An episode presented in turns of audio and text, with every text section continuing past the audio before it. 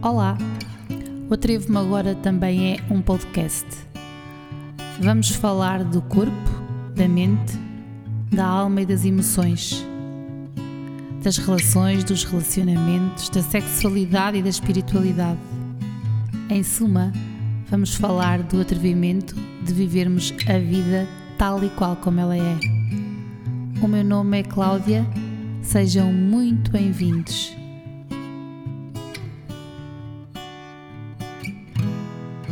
Olá, Olá. Cláudia. como estás? Está tudo Está bem? tudo bem, já, já consegui. Pronto, Estás já a ver bem? estamos. Sim. Sim, estou a ver muito bem. Obrigada. Ok, Estava ok, aqui. ok. Deixa-me acomodar isto. Diz. Pronto. Não estava aqui só a ver, a, a- a- falar um bocadinho com as pessoas que vão entrando. mas Já à tua espera para começarmos. Eu entrei um antes de minutinho mais tarde. Tu consegues me ouvir bem? Sim, sim, estou a ouvir muito bem. Sim. Esperemos que continue de- assim. Sim, vai continuar. Temos que ter, acreditar que sim, não é? Olha, antes de começarmos, eu queria te agradecer imenso teres aceito este convite para estares aqui. Sim, certo. Hum, és uma das pessoas que me inspira e que eu descobri.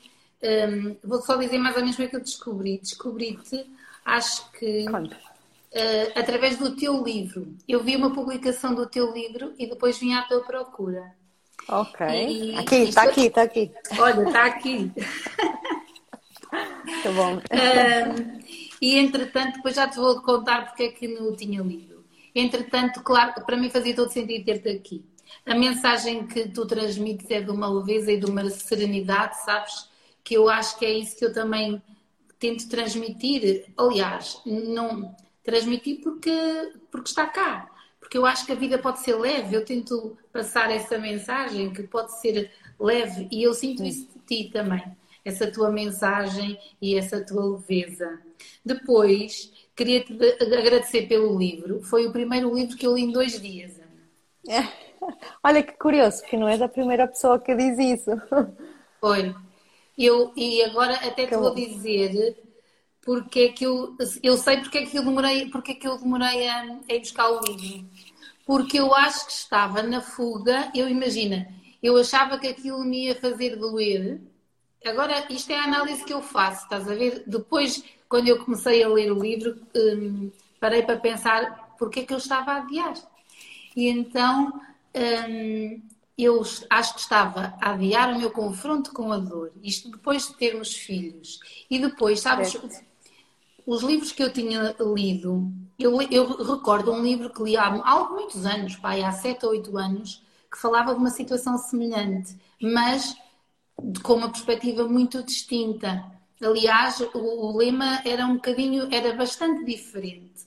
E sabes que eu acho que quando temos filhos, confrontarmos com isto, eu senti que andei ali a adiar, a adiar, sabes, o meu, o meu inconsciente. Mas pronto, depois agarrei e não larguei enquanto não acabei. Muito obrigada.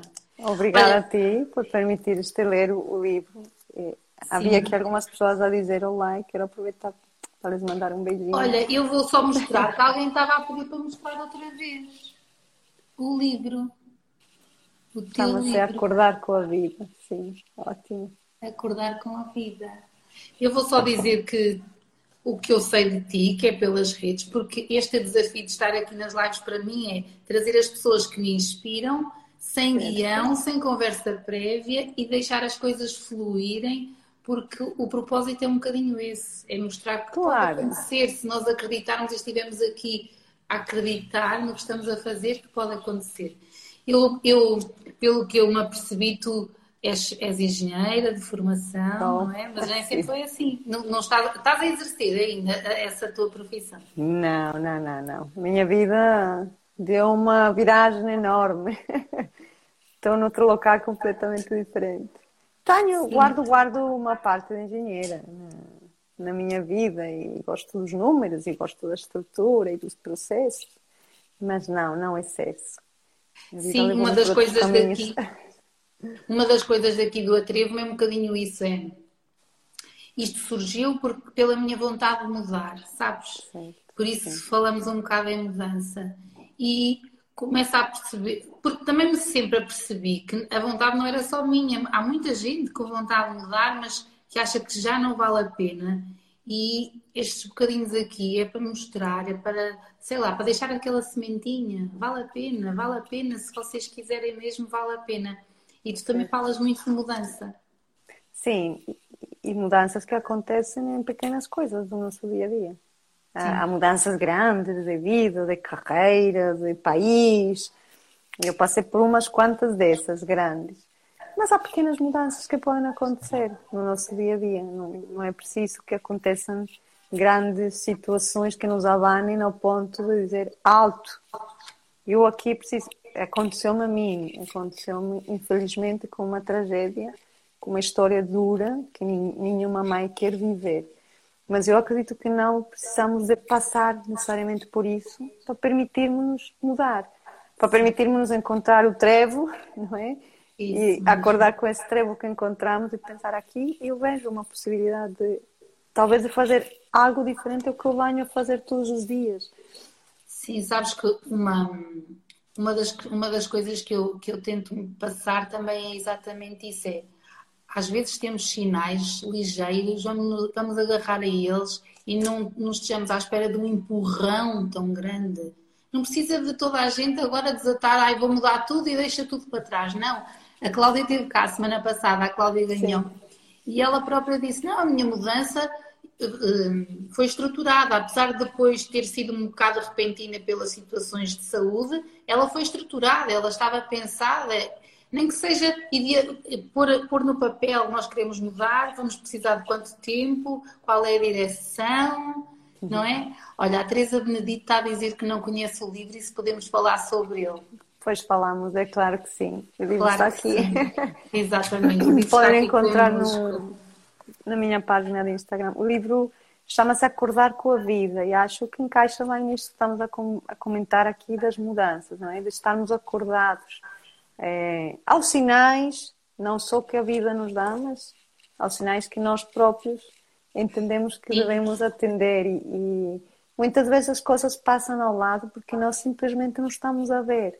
Não estamos a ver com olhos de quem quer ver e passamos grande parte da nossa vida adormecidos.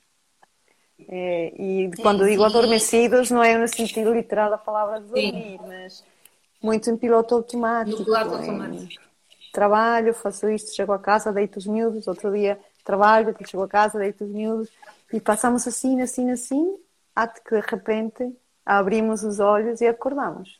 Ah, isto não é a vida que eu realmente quero viver, o que é que é o mais importante para mim, por onde é que eu ia de começar?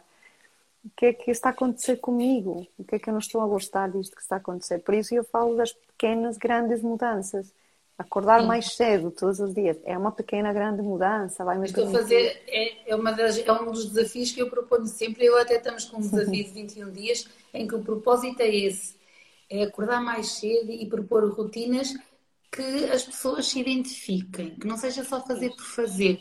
Aquilo que tu dizes tanto nas tuas, nas tuas partilhas, inclusive no teu livro, que é tudo passa por nós nos permitirmos sentir. Sim sentir quer as coisas boas, quer as coisas más. E a partir daí ver como é que nós nos encaixamos, não é, Ana? Não é um bocadinho isso que tu Sim, fazes? porque nós, é, o que é que acontece connosco desde pequenos, e podemos pensar também na relação para quem tem filhos com os filhos. Sim. Parece que fomos ensinados a que as coisas se resolvem a fazer, não a sentir. Nós é, sofremos uma, ali uma quebra, desligamos a ficha dos sentimentos quando um pai nos diz para de chorar por qualquer motivo, deixa estar que eu arranjo, não fiques assim triste que não é importante.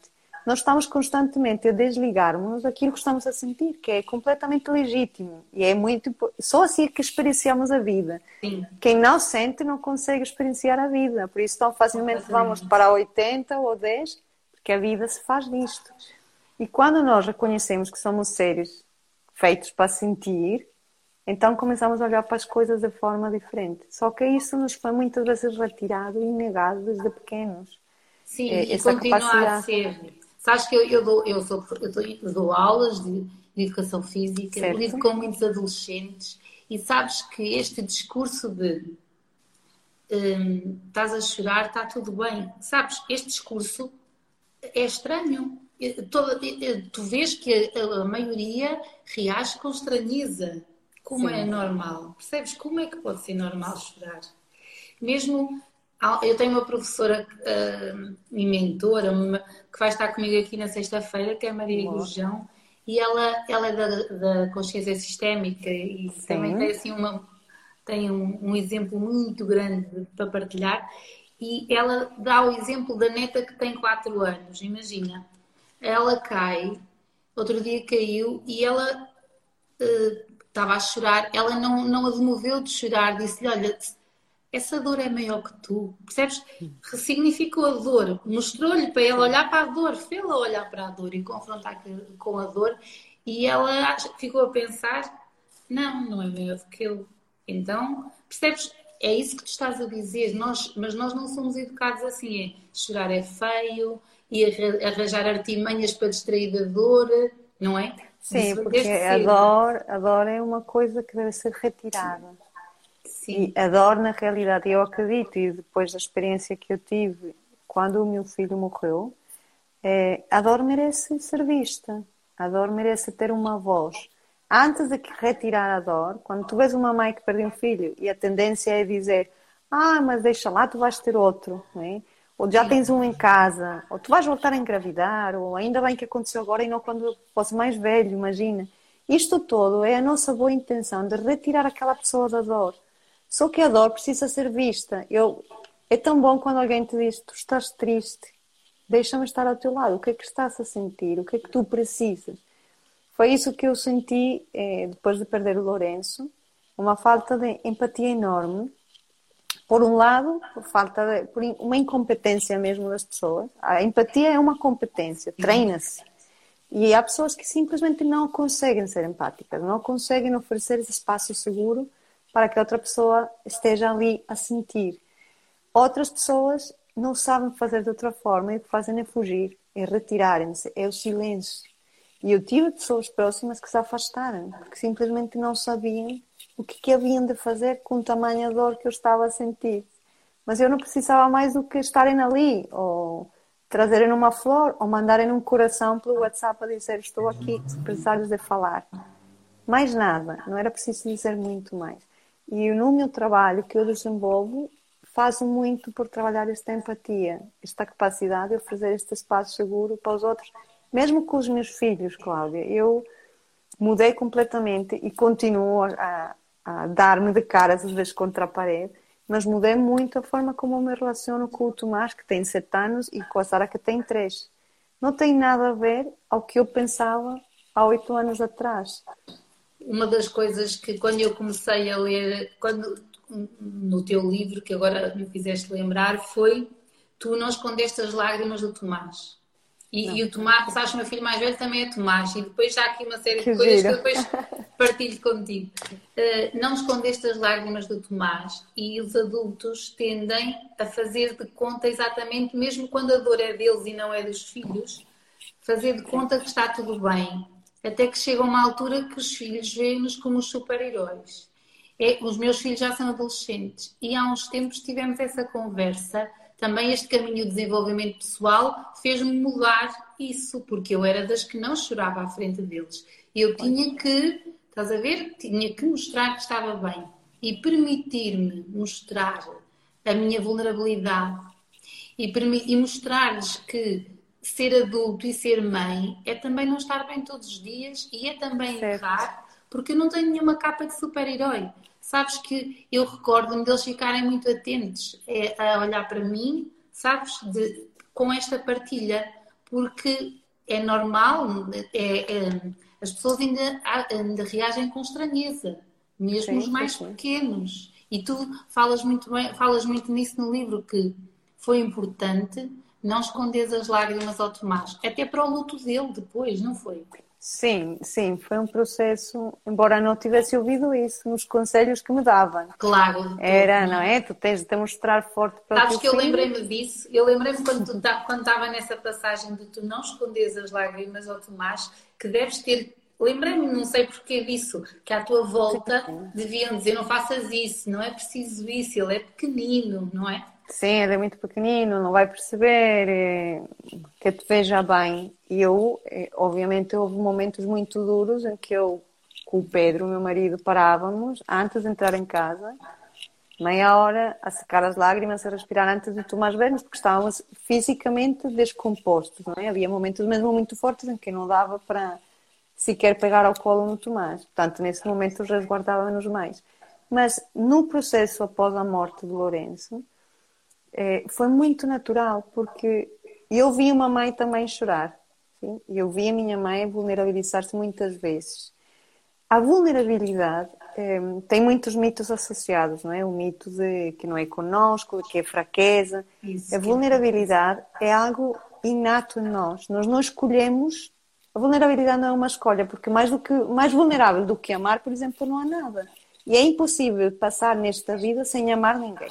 Todos nós, de alguma forma, amamos e queremos ser amados. Portanto, já estamos a experienciar a vulnerabilidade, porque não sabemos do outro lado o que vai acontecer. Não sei quanto tempo vai estar esta pessoa comigo, não sei quanto tempo vão estar os meus filhos ao meu lado. E eu estou a entregar tudo por eles. Eu não sei se vão ter saúde a vida toda, se vão viajar. Eu vivo fora do meu país há muitos anos. Os meus pais têm quatro filhos e ninguém está com eles lá em casa. Todos viajamos, estamos todos fora. Portanto, esta vulnerabilidade associada ao mito de é fraqueza, não me quero expor, também precisa de um espaço seguro para acontecer. Eu não conto a história da perda do Lourenço a qualquer pessoa que eu conheço logo, Sim. porque eu também preciso que esta pessoa ganhe o direito de, de carregar este peso na minha história, percebes? Sim. Quando eu oculto estas coisas dos meus filhos, afinal parece que não estou a sentir que há um espaço seguro com eles. E se há um espaço seguro, Cláudia, na nossa vida, é com os nossos filhos. Os nossos filhos não nos julgam, os nossos filhos nos aceitam tal e como são, os nossos filhos perdoam tudo, os nossos filhos, para eles somos o melhor, a mais bonita, a mais forte, a mais alegre, a mais divertida, a melhor mãe do mundo. Por que é que eu haveria de ocultar ao Tomás que eu sofro com a ausência do seu irmão? E isto também fez com que, e ainda, olha, hoje aconteceu na hora da sexta, a Sara tem três anos e ela sabe que tem um irmão que não está aqui. Ela não percebe muito bem, mas ela tem, brinque... tem um peluche que era do Lourenço, fala do Lourenço. É uma música da Marisa que eu cantava a Lourenço, que eu canto a Sara desde que Sara nasceu. E ela foi se deitar e disse: Mãe, quero a música do Lourenço. E o Tomás estava aí e disse: Mas eu não quero ouvir agora. E a, e a Sara: Mas eu quero. Eu disse: Tomás, não queres, porque agora não quero estar triste. E eu sei que tu vais ficar triste quando cantes, mãe. E depois comecei a cantar e foi um momento muito especial. Eu, quando canto, às vezes choro, às vezes não. Às vezes é mesmo aquela vontade de me ligar ao Lourenço e o irmão, eles terem a presença do irmão. E é muito especial, é este espaço seguro. Eu sei que eles estão a aprender de vulnerabilidade comigo. Depois vou querer adolescentes que comuniquem, que partilhem. Como é que eles vão de fazer isso se eu também não me permito fazer isso com eles? Sim. exigimos muito deles de coisas que provavelmente nós nem sequer lhes damos, não é? Quero Sim. que seja responsável, quero que seja confiante, quero que diga não, Sim. mas ela agora não pode dizer não, não pode dizer que não quer sopa, Isso. porque come a sopa toda. Portanto, eu acho que é uma dança muito especial e infelizmente quando passamos por estas perdas tão grandes há, há muita coisa que abana dentro de nós. É impossível ficar indiferente. Tu, tu consegues identificar na tua estrutura antes da perda de Lourenço se ou, o que é que foi o que é que foi fundamental ou o que é que serviu de pilar para esta para a forma como tu lidaste com este tsunami como tu dizes tão bem Olha, eu não, não, eu não sei identificar uma coisa. Eu sinto que é uma, uma mistura de várias coisas que eu carrego na minha mala, da minha história, da minha vida, de mudanças drásticas que vivi, de uma fé, eh, de crenças que eu tenho em relação a Deus, a vida, que também me ajudaram muito a ressignificar esta perda. Eh, os meus encontros com Deus, na missa, no hospital, para mim foram sem dúvida uma fonte de força, que para outras pessoas poderá ser outra coisa. E permiti-me, eu senti-me como uma adolescente. Quando o Lourenço morreu, E eu disse, não, eu quero fazer isto da minha maneira. Eu não vou tomar os comprimidos que me disseram para tomar, eu não vou ir a uma psicóloga já. Eu, eu parece que, que eu senti que tinha, sabes, 15 anos, naquela altura que tu queres fazer o que queres e os teus pais te julgam e és uma adolescente e estás sempre a pôr problemas. Aquela rebeldia minha apareceu, Cláudia, não sei porquê, mas foi permitir-me ligar com a minha sabedoria interior. E eu fiz e estou a viver o luto do meu filho da forma que eu entendi que devia. E é isso que eu partilho no livro. É Apresento uma alternativa que para mim funcionou, porque eu li livros, li não, estou a mentir, foram-me oferecidos livros na altura que eu não consegui ler. Não consegui acompanhar estas histórias de perda. Por diferentes isso motivos. Mesmo. É porque na altura estava muito magoada, estava com raiva, estava naquela fase mais eu, embora eu não tive um luto, eu não digo que passei por uma fase de muita revolta, não. Eh, há quem vive muito esta fase, eu não vivi tanto esta fase, foi uma fase de muita dor. Eu acredito mesmo... que o luto tem várias fases e tu passaste essa fase da raiva de uma forma diferente. Talvez. Sim, e há, e há quem nem passa. O luto tem fases diferentes para cada pessoa. Uhum. É, eu, eu, a sanga, saiu muito rápido, libertei-me muito rápido das perguntas dos porquês e da culpa. Sim.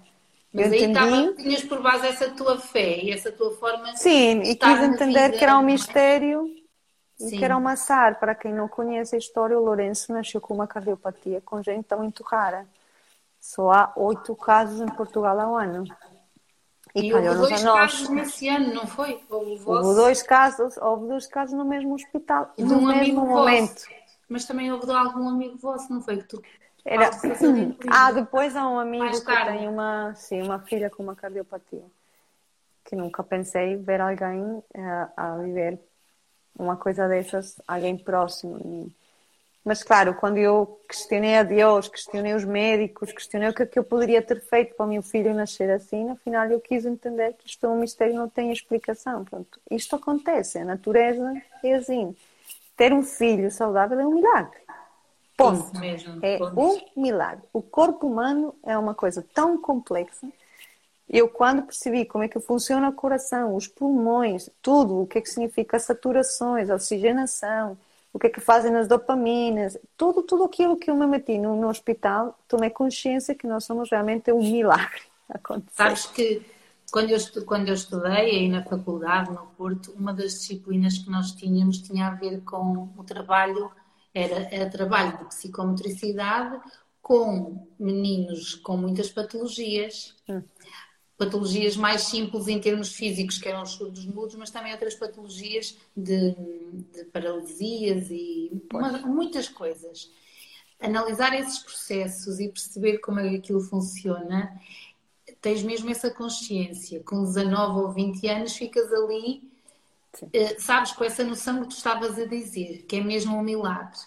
E o que tu disseste para mim é, é uma das frases que eu digo, é ter um filho saudável é um, é um milagre, é. ponto. Correr tudo bem, não é? E perceber que na, em, a maior porcentagem corre bem, não é? Sim, exato. Sim, são raros os casos. Lá está nós. Eu tinha mais probabilidade de ter um bebê com síndrome de Down. Com uma trissomia 21 do que um sim, bebê com uma cardiopatia. Quando fazem o, o tal teste das probabilidades, eu tinha mais probabilidades de acontecer um bebê com uma trissomia 21 do que um bebê com esta cardiopatia estranha. E calhou-nos a nós, não é? Portanto, aqui não não, não havia quem culpar nem, nem nada. É o que é. Agora, o que é que eu vou fazer com isto? Como é que eu me vou relacionar com este bebê que está aqui internado? Como é que eu vou relacionar-me com o Tomás que está em casa? É, começas ali a viver um, num mundo paralelo muito estranho, doloroso, mas ao mesmo tempo muito revelador de muitas coisas. E confrontas tudo, tudo na tua vida. Quem tu és, da casa onde tu vens, os valores que os teus pais te deixaram, a tua autoestima, tudo, se também permites fazer isso, não é? Eu permiti fazer esse trabalho. E as mulheres que eu acompanho que sofrem este tipo de perdas, eh, nomeadamente me procuram também por isso, porque começam a sentir que isto está a mexer com todo o que elas são. E claro que porque há uma parte de ti diz, que deixa de estar. Claro hoje em dia eu, eu calculo que sejas muito procurada por quem está a passar por estas situações Também. de dor. Porque, primeiro porque a forma que tu passas a mensagem é, sabes, é, não deixa margem de dúvidas de, de que não seja real, que não seja possível. E depois porque tu vens desse lugar, vens desde esse lugar de dor. E quando nós falamos desse lugar de dor, não é? Falamos de uma forma diferente. Há muita gente a procurar-te para pedir ajuda sim, sim, sim. Vêm várias mulheres e partilham. Eu, os acompanhamentos a mulheres com perdas de bebê são solidários, se escrevem, partilham, enviam-me as fotos dos bebês, enviam-me cartas. É, é, muito especial. Nós, de facto, com umas amigas, criamos agora uma fundação, uma associação Pois, eu para ia apoiar. falar disso, porque tu agora também és coach, fazes esses trabalhos de coach Sim. enquanto coach auxilias, mas também estás a desenvolver uma associação. Fala-nos dela. Uma associação para humanizar a perda gestacional e neonatal. Ela está aqui, amor para além da lua, beijinhos. É, a ideia é nós criarmos uma consciência nos profissionais de saúde, nos hospitais, da importância que tem que os pais que perdem filhos sejam vistos, sejam acompanhados da forma que eles realmente precisam. Repara que quando um filho morre e tu sais do hospital, ninguém mais faz seguimento de nada. Quando um filho sai vivo, tu tens umas consultas no centro de saúde, tu és seguida por causa da amamentação, tu por causa das vacinas. Quando um filho morre, ninguém mais se lembra de ti. Aquela história ficou ali. Tu vais para casa, não tens um psicólogo a ligar-te a perguntar como é que tu estás. Tu sais completamente perdido. Estás por tua conta só. Por tua conta. E aquele local que foi a tua casa, o teu abrigo, o teu porto seguro, os médicos, as enfermeiras, deixam de estar de um dia para o outro.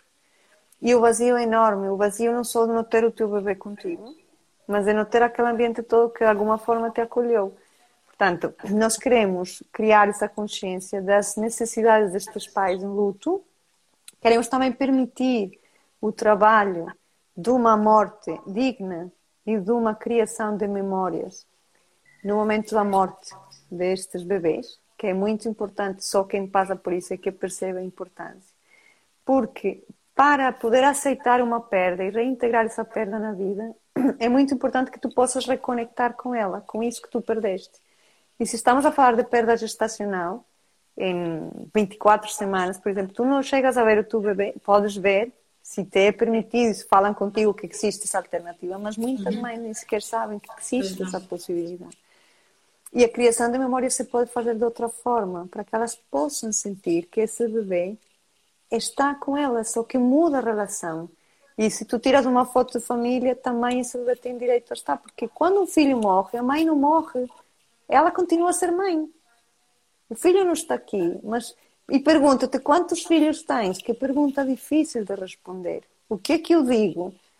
Sou mãe, é que eu sou mãe, eu sou mãe de três. Quando me Sabes perguntam, que isso, eu, eu tenho formação em, em constelações familiares, Pois. despertei para este mundo sim. E, e, sem dúvida, olha, hum, lembro-me que uma das, uma das vezes que eu chorei foi quando descobri as constelações, sabes? E os meus filhos estavam aqui, mas o que é que se passa? O que é que se passa? Eu não sei explicar, aliás, sei explicar, parecia que eu estava a chegar a casa, que a minha vida tinha que passar por ali. E isto, lembrei-me disto porquê? Porque uma das primeiras mensagens foi exatamente essa. Sabes, Ana, aquela que tu estás a passar. A mãe não morre. Não é? Ela está lá e os filhos estão lá. E nós estamos numa sociedade em que isto é- se oculta. Tu repara que ninguém diz que está grávida até aos três meses porque pode correr mal e assim ninguém sabe. Sabes, eu desde pequena, que eu não sei, eu agora sei explicar, mas eu desde pequena metia confusão as pessoas terem de esconder que estavam grávidas até aos três meses, porque depois assim ninguém sabia. Entendes isto? Mas nós somos educados nesse sentido. E é importante passar isto, porque depois, quando nós olhamos para a consciência sistémica e para, para a, a- a família, há ali vazios. E esses vazios vêm, vêm dessas almas que não foram honradas, dessas vidas que não foram honradas. Tu acreditas que, de vez em quando, já, já me aconteceu co- ah, pedirem-me ajuda no sentido de lidar com a perda. Ninguém que tenha paciência. As pessoas que eu vi e que chegaram até mim, que tenham, perdido, tenham tido um aborto, ainda que espontâneo, mais cedo ou mais tarde, elas têm. aquilo vem ao de cima, elas não conseguem lidar. Porque, exatamente porque tudo aquilo que tu dizes, elas não olharam. E a sociedade corrobora com isto. É bom não olhar, é bom é seguir em frente. E lembrei-me disso também por causa da tua partilha de as pessoas nem sabem que podem ver, não é? Não, olha, eu tive agora um caso muito recente, há pouco menos de um mês, uma mãe perdeu um filho com 23 semanas. Não foi aqui em Portugal, noutro país. E eh, demorei algum tempo em conversar com ela, só quando ela estava hum, disposta a falar comigo. Aliás, é uma grande amiga minha, de, desde que somos pequenas. E ela, é, a única coisa que eu fiz foi mandar decorações por WhatsApp, dizer, estou aqui quando tu queiras falar comigo. E ela dizia, tinha muito medo de falar contigo, porque tu se vais perceber o que eu estou a sentir. E quando me contou o momento de ir às urgências, aconteceu o aborto, ela disse-me, eu entrei com o bebê na barriga, acordei, tinha sido sedada, nunca mais vi o meu bebê. E eu teria gostado de ver, só que ninguém me disse que isso era possível. Ninguém me deu essa permissão. E nós sabemos que um bebê com 24, 25 semanas, basta ver fotografias que existem, é um bebê que está tudo prontinho, está tudo formado. Portanto, negar a possibilidade a uma mãe de saber isto é negar um processo de luto mais saudável, mais positivo para a vida toda. Outra coisa é que a mãe diga: Eu não quero, não quero ver o meu filho. Está tudo bem. Mas que existe esta possibilidade, o que Corações que Voam quer trazer. Vamos trazer um, um projeto de fotografias lindíssimo de luto e de morte perinatal, da mão de uma fotógrafa espanhola que está a fazer um trabalho lindíssimo na Espanha. E hum, há pessoas que dizem: Como é que queres fotografar um filho que morreu? Procurem, procurem associações em Londres, Estados Unidos. É belíssimo esse trabalho. As famílias precisam e merecem essas recordações, essas memórias. Que é uma forma também de honrar essa vida. Como é que as pessoas que queiram procurar essa associação podem fazer, Ana? Vão ao Instagram ou à internet coraçõesquevoam.org. Estamos a recolher agora. Eu vou escrever aqui Corações que Voam. Para quem Corações, quiser. Se, se escrever Coracões que voam. Lá está, Corações ah, sim, sim é tudo pegado. Coracões que voam assim. No Instagram temos a página e estamos a reunir associados agora.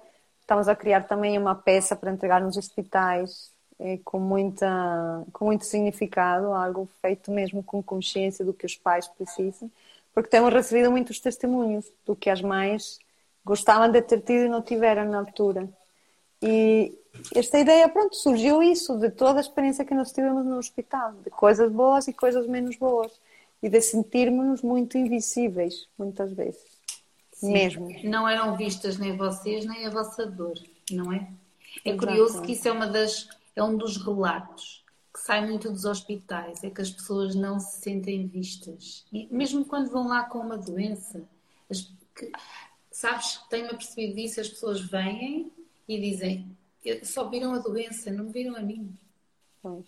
Por isso esta, esta associação é excelente nesse, nesse Sim, vai, vai, vamos, estamos à espera que passe, obviamente, isto tudo Covid, que tem limitado uhum. bastante, e acredito que vem ali um, uma coisa bonita, com significado, com luz, para que os pais também tenham uma alternativa a quem procurar na eventualidade de perderem um filho, porque Sim. existem outro tipo de associações com outras intenções. E eu acredito que esta também vai fazer a diferença. Afinal, é esta leveza que tu dizias no início, é, que esta leveza é importante, porque eu costumo dizer uma frase que é que o contrário de uma vida leve não é uma vida pesada, é uma vida em resistência. Há histórias que são mesmo muito pesadas. Perder um filho é uma história pesada, densa. Agora, a questão está em como te relacionas com ela, desde um local de resistência ou desde um local de aceitação. E é isso que torna a vida mais leve. E... Estavas a dizer que, mesmo em relação aos teus filhos, houve muita mudança, mas esta tua forma de, de lidar com, com a, a morte de Lourenço e fazer com que o Lourenço esteja na vossa família de cinco, que tu dizes isso no livro, Sim. é sem dúvida também um uh, determinante para a vida deles, para a vida deles enquanto seres humanos. É isso que eu me tenho mais apercebido nas, na consciência sistémica, sabes? Da quantidade de pessoas que precisam estar ali daquela forma, anos e anos depois, a olhar para aquela dor e a honrar aquele espaço, porque mesmo nos, mesmo nos filhos, não é só os filhos que já estão, aqueles que vêm a seguir. Exato, sim, sim. Ainda, ainda há, há pouco mais de uma semana eh, presenciei um caso desses de imagina, na família não se falava que tinha havido uma perda hum. gestacional. Não, não se falava. E a pessoa descobriu, neste caso, uma das irmã, uma irmã que tinha havido. E mais tarde fez, fez foi fazer hum, as constelações, foi uma sessão ou outra, não sei, e começou a perceber-se que o inconsciente dela estava muito preso àquela dor, sabes? É, claro. A vida dela estava muito presa àquela dor, porque aquela, aquela, aquela vida tinha que ser vista, tinha que ser olhada, e eu vejo isso muito, pessoas que estão presas porque escondem, sabes? E esses segredos, e esses segredos resistem, persistem até, até, que, até que sejam vistos. Por isso, sim, sim, sim. depois desta depois de de a minha vida passar um bocado pelas constelações. Ler o teu livro, sabes? Um, apaziguou-me tanto, tanto. Eu tive o fim de uhum. semana aqui sozinha, eu partilhei isso contigo no dia Sim, que, que estava sem os teus filhos, certo? E olha, foi sem dúvida uma companhia, nem dei conta do fim de semana passar. De ver como, como já, sabes, ver este exemplo de, de atuação que pode inspirar outras pessoas a fazer o mesmo se tiverem, se tiverem algo semelhante, se tiverem a passar algo semelhante. Por isso, eu, eu, eu enchi-me de gratidão a ti, Ana, este fim de semana, é sério. Uma... Obrigada. Muito, e eu também muito, contigo. Muito bom. Sim, Foi mesmo eu contigo muito, também. Muito bom. Agora, eu acredito que estejas sempre a ser solicitada para falar destas, desta, desta tua vivência, mas tu falas dela de um lugar de, de amor, sabes? E isso é. Sim, não, não pode ser de outra forma, é uma história de amor. É uma história de amor belíssima, dolorosa, mas também não há amor sem dor, não é? é... Acho que amar, amar e deixar ir são verbos que se escrevem mesmo muito juntinhos amar e deixar ir em muitas situações, com os filhos, com o nosso parceiro, com, com a própria vida, não é?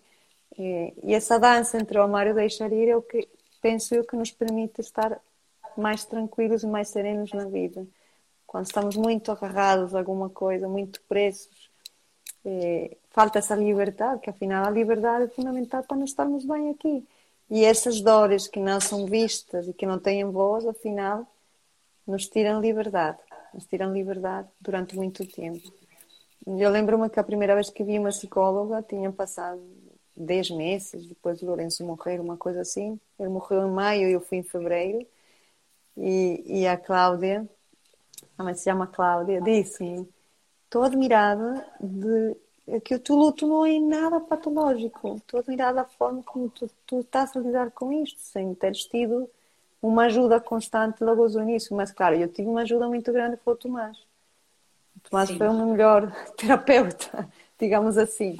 Quando eu me permiti este espaço com ele, foi é, da minha grande ajuda. E depois é, colocar-me em contato com, com outras formas de exprimir, certo? Cantar, e, chorar. E, e sabes o que é que eu sinto? Que tu te permitiste estar em contato contigo.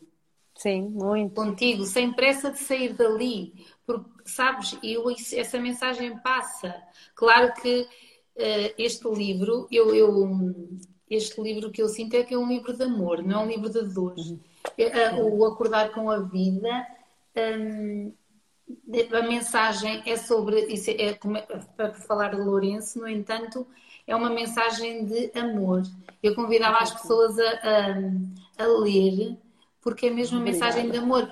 E aquilo que eu te comecei a dizer no início, que eu estive a aviar esta leitura, se calhar também estava presa noutros retratos e estava com um receio de olhar para a dor, mas um, a leveza da tua história e a, forma como tu a expões, claro que faz correr muitas lágrimas e isso é, é, inevitável. Sim, sim, é inevitável. É inevitável. E depois eu também tenho muita afinidade com aquela música da Marisa, sabes? Sim. Quando eu comecei, olha, quando eu vi que era aquela música, eu até fiz assim, sabes?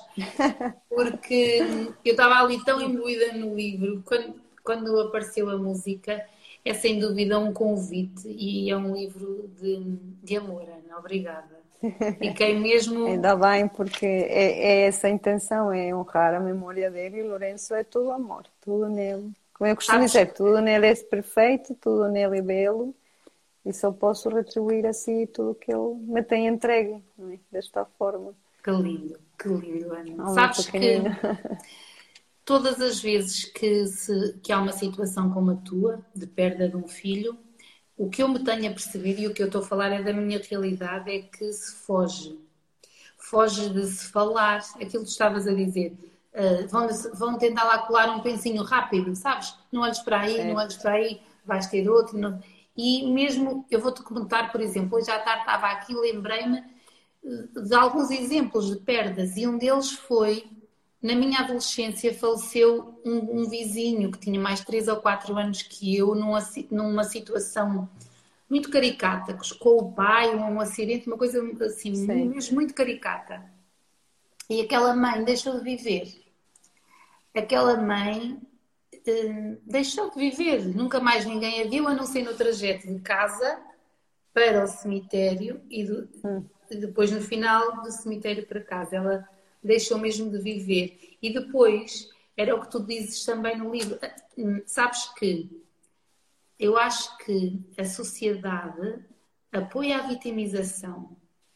E as pessoas, quando estão ali presas na dor, há muita gente atrás, estás a perceber o que eu estou a dizer? Sim, sim, sim, sim. E as pessoas acabam por nem ter necessidade de olhar para elas, porque ficam só a olhar para aquela dor e para aquele espaço que, que o filho que, que partiu deixou. E eu acho que essa mensagem também é tão bem passada por ti que eu acho que todas as pessoas deviam ler o teu livro e ver, e ver o teu exemplo, porque todas as, eu, as, as experiências que eu vi mais próximas são uma névoa. Imagina, quando a pessoa chegava, não se podia falar daquele assunto, entendes? Porque senão a pessoa podia levar a mal, ou a pessoa podia ir embora. E... É curioso porque isso são crenças nossas, mas quando tu falas com mães que perdem filhos, e eu converso com várias delas, por exemplo, elas sentem-se incrivelmente reconhecidas quando do outro lado alguém menciona, por exemplo, o nome do filho que morreu. Elas sentem que essa pessoa é importante.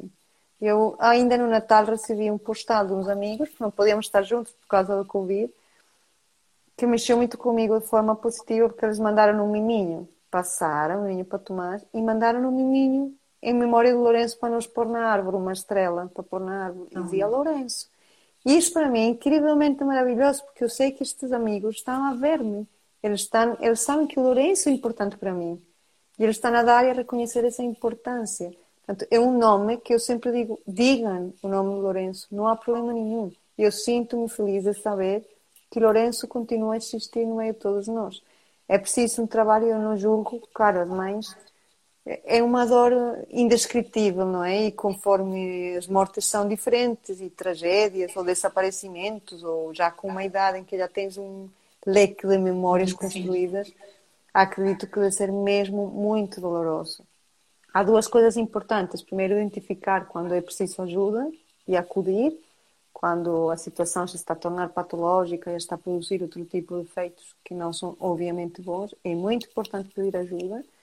E, e outra é muito importante permitir-nos isso, sentir e integrar essa perda na vida. Quando integramos essa perda é quando nos podemos sentir realmente inteiros. Falta uma parte muito importante, mas essa parte existe. A vida física acaba aqui, mas a vida realmente não acaba. Eu acredito que a vida continua de outra forma, e o amor também não acaba, portanto, o meu filho para mim continua. Eu tenho uma ligação com ele que eu não sei explicar. Todos, não há dia que eu não pense nele, que eu não fale para ele, que eu lhe peça ajuda. Será que estou a fazer bem? O Lourenço ajuda-me. Por isso, olha, eu fico contente com o que me estás a dizer do livro, porque o propósito é mesmo esse. E, e está a voar e está a chegar a muitas mãos e eu fico muito feliz. Porque... Sim, é muito bom. E, é, é, sabes o que é que depois também é bom? É ler o livro e chegar aqui e perceber que tudo aquilo que eu senti pelo livro também tu sabes que é tudo tão real que voltas a passar aqui. É, é mesmo muito bom. E é, é, é, esse propósito que me leva a estar aqui, é me sentir a verdade do lado lá. E, e, e, passar essa verdade, que só assim é que faz sentido. Só se estivermos aqui com verdade e olhar para nós. E a tua mensagem, olha, é excelente e eu não, não, nem consigo arranjar mais adjetivos para te dizer. obrigada, Olha, obrigada claro. por este bocadinho. Não sei se queres deixar mais não, alguma não, mensagem. Eu nem sei que hora é. Já, já temos, vamos com 45 minutos. Meu Deus, Olha, em relação ao livro, eu, eu vou só dizer que ele está disponível no teu, na, para irem à, à, à tua podem, página. Podem adquirir no meu site e se não tiverem, porque ali há várias formas de pagamento, mas também pode ser através de MBWay ou com transferência. Basta enviarem-me uma mensagem, que eu estou sempre. Está lá o meu porque... telemóvel e é só falarem comigo. Exato. Também está disponível Olha. na Amazon, só que na Amazon não tem dedicatória. Pois, é só a diferença. Era isso que eu ia dizer, era isso. Sabes que eu uh, tenho uma paixão enorme por Lessa. Eu, os, os anos que que eu fui mais feliz aí no Porto, eu estava em Lessa. Então, cada vez que eu estou nessas, nessas momentos com menos luz, sabes? Lá vou a Lessa e tu, ainda por cima, transportas-me para lá, porque quando é tu é pões o mar de Lessa, por isso eu tenho muito para te agradecer. eu tenho duas grandes amigas aí e, e, é sempre um propósito, é, um, é, sempre um propósito ir lá visitá-las. Aquela Estrada da Palmeira é a melhor terra de Portugal, não é? É, é maravilhoso, é maravilhoso. E eu por acaso tinha pensado, vou comprar o livro e um dia que vá a Lessa, peço que assine. E assim já tenho o livro assinado, Ana. Obrigada. O livro chegou rápido, mesmo a tempo do meu fim de semana. Assinado. Fluiu tudo bem, fluiu tudo muito bem. Olha, obrigada pela tu, pelo teu exemplo e, acima de tudo, por mostrar que é possível mudar, mesmo com, com a, uma dor dessas, que é preciso, que é, que é possível. Que é possível. Sim, eu, eu acho que é aqui é, eu declaro-me uma embaixadora, não é, da vulnerabilidade. Da vulnerabilidade. a vulnerabilidade abre muitos caminhos. E quando nos permitimos ser vistos e reconhecer que precisamos de ajuda, por exemplo, isso faz a diferença. Eu lembro-me agora de uma história, só para acabar, que aconteceu em Barcelona. Eu, quando acabei o mestrado, pronto, eu vim da Colômbia fazer um mestrado em Barcelona. E quando estava no mestrado, conheci o meu marido, coincidimos na mesma turma. E o Pedro e eu estávamos a iniciar uma relação assim, a conhecer-nos, só que o mestrado ia acabar e eu tinha de voltar para a Colômbia. E comecei a procurar fazer uma estágio em alguma empresa. Então, fui a uma empresa fazer uma entrevista uma vez com uma brand manager, que na altura não quis que eu ficasse porque eu já tinha experiência, eu já tinha trabalhado na Colômbia. E queria numa estagiária mesmo acabada de sair da faculdade. Né? E ela disse no final, olha, adoro, gosto de ti, mas vais, vais ficar aqui enteada, é, como se diz, com muito tédio, porque não vai haver coisas interessantes para ti. Eu disse, pronto, lá foi. Passada uma semana, ligaram-me da mesma empresa. Olha, há outra pessoa procura. Fui lá. Fui lá, fiz a entrevista, depois ligaram-me, olha, não, não, afinal não, porque a Ana já tem muita experiência e queremos mesmo uma pessoa zero experiência. Pronto. E começou uma fase muito difícil de sentir que não ia poder concretizar o sonho de ficar. E um dia eu trabalhava como babysitter, estudava de manhã e à noite, três vezes por semana, cuidava uma miúda. Saí lá do trabalho à tarde, apanhei o metro e no metro ia a pessoa dos recursos humanos daquela empresa, que eu já não tinha estado naquela empresa há uns meses. Ela estava ali e eu a pensar, falo ou não falo? Mas o que é que eu lhe vou dizer se eu já fui lá duas vezes? Não, não falo. Falo, esse momento de vulnerabilidade, se eu não tivesse se não me tivesse atrevido, para usar a tua palavra, a falar com a Guiomar, eu não estava aqui hoje. eu venci o medo, ganhei a coragem, disse, o que é que eu tenho a perder? Não tenho a perder nada. E o que é que tenho a ganhar? Muito. Eu fui lá e toquei assim pelo ombro e eu disse, olá Guilmar, e ela virou-se, olha Ana, olha que cansada estás aqui. Eu, sim, por acaso estou, como está tudo bem?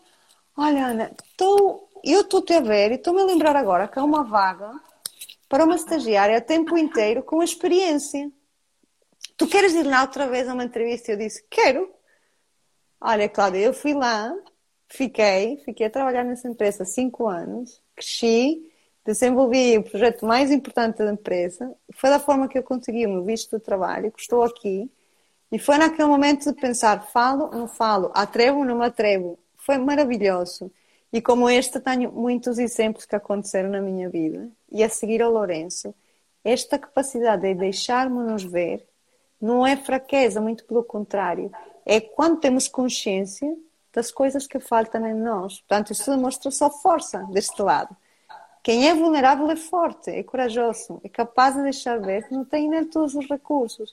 E isto permite a mudança. Eu acredito, eu recomendo que vejam no o TED Talk que eu fiz. Eu tenho um vídeo no YouTube, podem procurar, que eu fiz eh, uma palestra em Espanha há um ano e meio eu falo disso porque é mesmo importante. A vulnerabilidade faz a diferença. Atrever-nos faz a diferença. Também parabéns porque estás assim. Que mensagem tão linda, Ana. O nome é mesmo Obrigada. bem encontrado. Sabes que o nome, eu até te vou contar, o nome surgiu. Eu queria. Hum, eu gosto da escola, gosto do que faço, mas sabes o que é que eu me fui a perceber? Que eu gosto de tocar os alunos no sentido de de deixar ali uma sementinha de amor e de, de eles olharem para eles, de, de, olharem para a atividade física porque é importante para eles, não é para mim, é para eles, entendes? Para eles. Então achei que queria fazer mais, mais, mais, andava aqui sem saber o que fazer, depois apareceu o coaching no juntamento com este processo de desenvolvimento pessoal, não é? Certo. E houve uma altura que depois de uma meditação, eu não te sei explicar, surgiu este nome. E sabes que eu tenho um trevo tatuado no pé. Ah. A Joana está aqui a dizer, a Joana é amiga do meu filho e está aqui a dizer que deixou a semente, porque ela era a minha aluna. Era a Joana, era a minha aluna. E eu tenho um trevo tatuado e surgiu a trevo. Olha, aquilo parece que foi assim, um, um sabes, parece que fluiu. Eu senti uma vontade tão grande e, e é mais um exemplo daquilo que tu estavas a dizer, quando nós nos permitimos, eu permiti-me sentir, andava ali e ando, aliás, e ando muito. E a mensagem também é um bocadinho essa, que tu passaste dessa forma excelente, que essa história é maravilhosa, essa, essa tua história de mudança. Eu hoje até escolhi um dos, um, uma das frases que eu te pus, foi que tu tens aqui a dizer que o tempo não cura nada. Certo. Se eu não me responsabilizar por essa não é? Por certo. essa cura, porque a nossa, a nossa sociedade faz isso. Uh, deixa lá que o tempo, não é? O tempo, e tu agarraste é. aqui na essência, sabes, do tempo. O tempo só cura. Sim, eu nós... questiono no livro, questiono no livro vários preconceitos, digamos assim, ou frases que existem, não é? E essa é uma delas, porque eu acredito que pode passar muitos anos e adoro continuar ali se eu não me permito entrar, mergulhar e assumir a responsabilidade pela forma como eu me quero relacionar com isso. É o que chamamos em coaching de estar em causa ou estar em efeito. Né? Coloco-me em causa, assumo responsabilidade, passo a vida em efeito em relação àquilo. E não quero saber. E são escolhas, nem boas nem más. Não há escolhas boas nem más, apenas permitem viver, viver o propósito que nós queremos. Se a escolha está a permitir viver o que eu quero, então acredito que é uma boa escolha. Se não me está a permitir viver nisso, é uma má escolha. Pronto, cada um a Cláudia, olha, obrigada. Que mensagem obrigada. maravilhosa. Tu deixas-me assim a contemplar, sem palavras e a sentir, a sentir tudo o que tu estás a dizer. Olha, obrigada por este bocadinho. Que... Só por causa tua tenho o meu filho a procurar trevos em todo o lado. Ai, eu disse que, que na Colômbia, na Colômbia há, há muitos trevos na ah. Colômbia. Sempre em qualquer lado. E aqui tivemos ainda, nessa, este fim de semana aqui na Marginal, isto é um tribunal, não é? Vamos Mas olha que aí, na Quinta da Conceição, naquela zona verde, sabes a entrada de Lessa?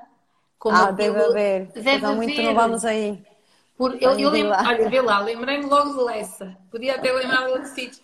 É, não sei porque, eu acho que aí é, é, possível, como aquilo é uma zona úmida e mais sombria, Sim. e é curioso que isto do trevo, eu decidi pôr o atrevo-me, até achei, imagina que depois a nossa mente, até achei que, ai, vais, se calhar já alguém se lembrou disto, é impossível, porque é que havias de ser tu a lembrar, e fiquei muito feliz por não, não ver, sabes? Não, não, está muito bem. E depois apareceu-me uma tia que eu tenho muita afinidade com ela, hum, chamou-me para mostrar, tinha andado a plantar umas coisas e o que nasceram lá foram trevos, sabes? Esses sinais que nós só podemos dar conta deles se nos permitirmos estar atentos a nós, sabes? Certo. Vai corroborar, olha, foi, é, é muito bonito. E é, é, mais uma vez, obrigada. Continua, continua com o teu projeto e com, com esta missão que estás a trazer, que é muito bom, claro. E eu obrigada estar aqui trazer... para te ajudar também.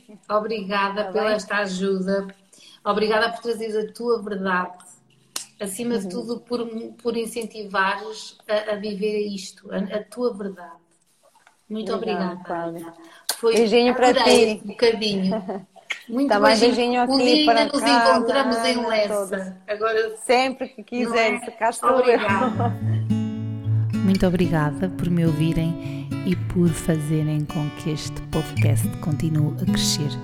Se quiserem ouvir mais alguma coisa ou ler mais alguma coisa do que aqui falamos, podem consultar o site atrevo.wixsite.com ou então nas minhas redes sociais, Instagram ou Facebook. E se tiverem algum tema que gostassem que eu trouxesse aqui ao Atrevo-me, alguma sugestão, eu vou gostar muito de a receber. Contactem. Obrigada.